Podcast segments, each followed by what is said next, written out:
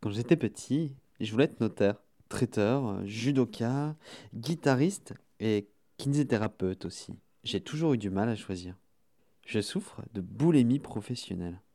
Aujourd'hui encore, j'oscille entre correspondant judiciaire pour Paris-Normandie et barman. Pour tenter de me guérir, je suis allé à la rencontre de personnes qui, eux, savent choisir. À l'Institut national de la boulangerie et de la pâtisserie, situé à Rouen, on forme des étudiants qui, après s'être orientés dans une voie, ont décidé de répondre à l'appel de la pâte et de suivre une formation commando d'excellence pour se reconvertir. Donc pour commencer aujourd'hui, donc on va suivre ce qu'on a commencé hier, c'est-à-dire la pâte feuilletée. Donc vous allez pouvoir finir de tourer votre pâte feuilletée pour ceux pour qui ce ne serait pas fini. Et euh, pour ceux pour qui c'est déjà fait, vous diviserez votre pâton en deux comme on a déjà fait, hein, comme maintenant vous savez faire, puisque ça fait trois mois maintenant que vous êtes ici. Je suis Jean-Pierre Gaudier, formateur en pâtisserie chocolaterie à l'INBP, école située boulevard de l'Europe à Rouen. Je suis formateur ici depuis 5 ans euh, à l'Institut et actuellement va être dispensé euh, deux cours destinés à un public euh, en reconversion, CAP pâtissier. Donc ce sont des personnes qui se sont chargées de reconversion, on forme des jeunes et moins jeunes en, 6 mois. Ben, moi-même j'ai un parcours on va dire assez particulier puisque j'ai eu l'occasion d'aller jusqu'au bac, bac scientifique que j'ai obtenu et j'ai eu une petite reconversion puisque déjà étant petit, je, me tâtais à faire de la pâtisserie. J'avais plusieurs voies pour moi qui se proposaient, et puis la pâtisserie était toujours là. Je faisais des jours des, petits gâteaux euh, à la maison, et après le bac, euh, je suis retourné en CAP faire une formation de pâtissier. Et aujourd'hui, bah, maintenant, j'ai la chance de voir euh, à des personnes également qui sont en reconversion. Le public en reconversion est différent du public CFA puisque ben, on est face à des personnes qui ont déjà une expérience de travail, qui ont déjà une expérience de vie. Donc généralement, ils sont là, ils ont vraiment un objectif euh, précis. Cet objectif peut être pour euh, certains des étudiants de l'INBP qu'un petit pas.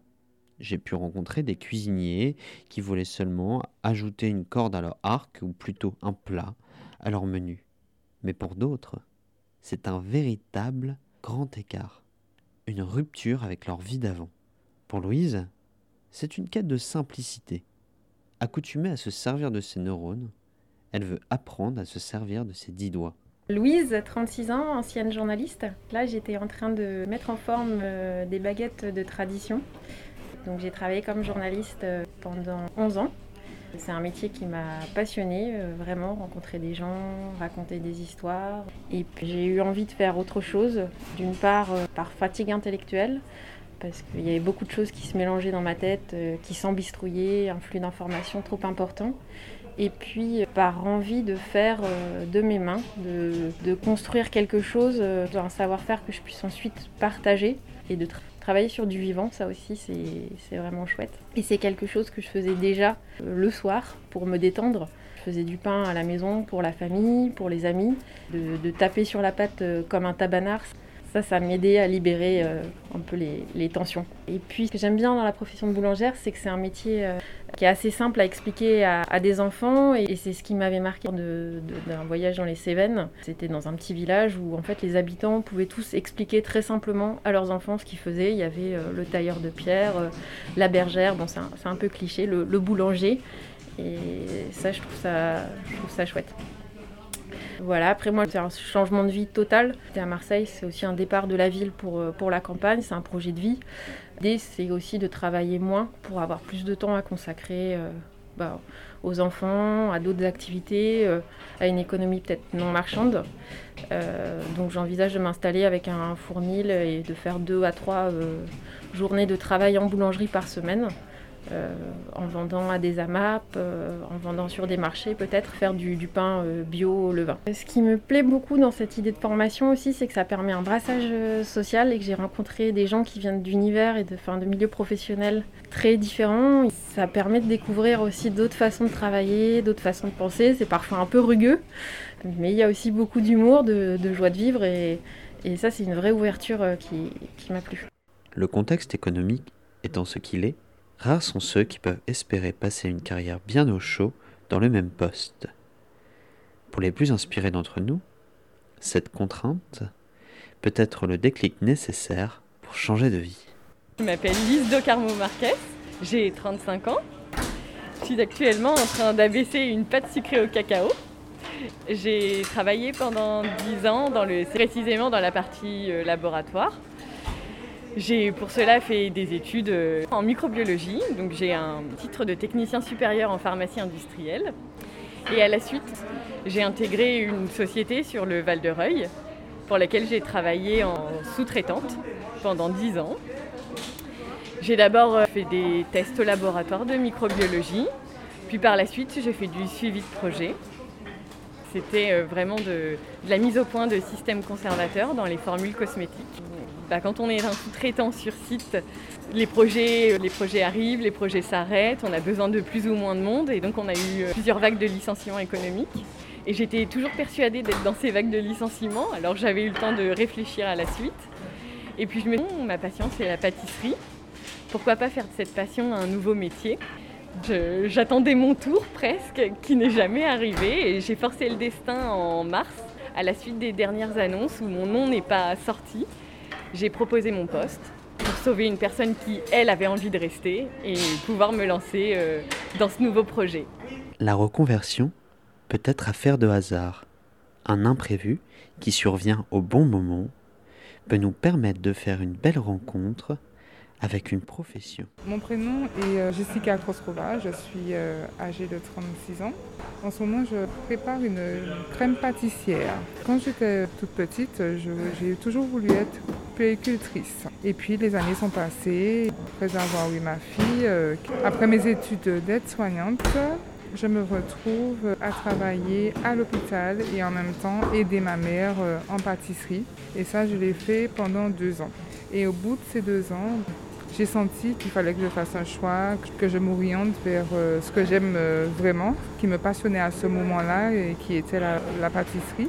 J'ai fait ce choix, j'ai fait un bilan de compétences qui m'a vraiment conforté dans cette idée de m'orienter vers euh, la pâtisserie. J'en ai fait part au directeur de l'établissement où je travaillais, qui m'a soutenu, qui m'a quand même proposé de, de faire la formation d'infirmière, mais il m'a dit que si je voulais faire la pâtisserie, ben, il me donnait le feu vert. Ça m'a rassurée et je me suis dit que je pouvais partir tranquillement. Et à côté de ça, ben, il fallait que je m'organise euh, parce que j'allais laisser ma fille de 6 ans. Il fallait une préparation psychologique et un entourage euh, propice à, ce qu'elle se sente bien en sachant que sa mère n'allait pas être présente.